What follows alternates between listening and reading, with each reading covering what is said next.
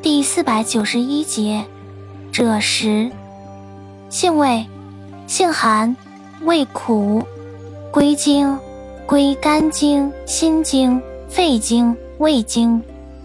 功效，平肝潜阳，重镇降逆，凉血止血。属平肝息风药下属分类的平抑肝阳药。功能与主治，用于眩晕耳鸣、呕吐、易气、额逆、喘息、吐血、衄血、崩漏下血。药理研究表明，赭石可升高白细胞数，对肺及肝脏有损害作用。可引起肺线粒体蛋白质含量和细胞色素 C、氧化酶活性增加，线粒体呈肿胀状态。